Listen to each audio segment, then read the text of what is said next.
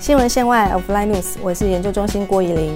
在上一次我们谈到通往元宇宙的入口，各大厂的重点策略各有不同。这一次我们就来聊聊 AR、VR 头戴装置的出货量，在未来的几年有什么样的变化。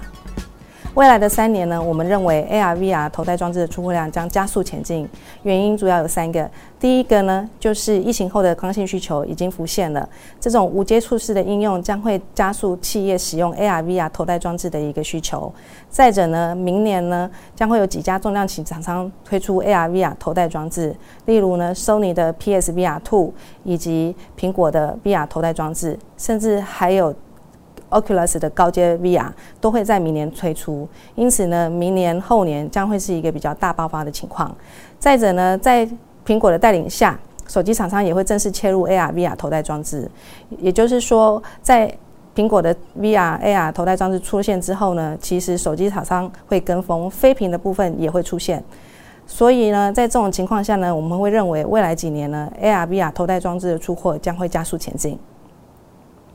我们来看看这张图，疫情推波下，我们可以看到现在的 AR、VR 头戴装置的出货量已经出。超出了一千万台。再者，在明年的这个重量级厂商也会有新品推出。我们可以看到，Sony 的 PSVR Two，还有苹果 VR 装置，以及 Oculus 的呃最新高阶 VR 装置都会明年推出。所以呢，明年也会有一个大爆发。那最后呢，我们可以看到，飞屏手机呢，在这几年呢，也会跟着苹果的脚步推出它的 AR 眼镜。所以呢，二零二一年到二零二三年这一段的。这一段的出货量呢，其实会有一个蛮大幅度的成长。到二零二四年，我们可以看到已经突破五千万台了。那到二零二六年，在大厂的这些努力下呢，我们可以看到它有即将突破一千、突破一亿台的机会。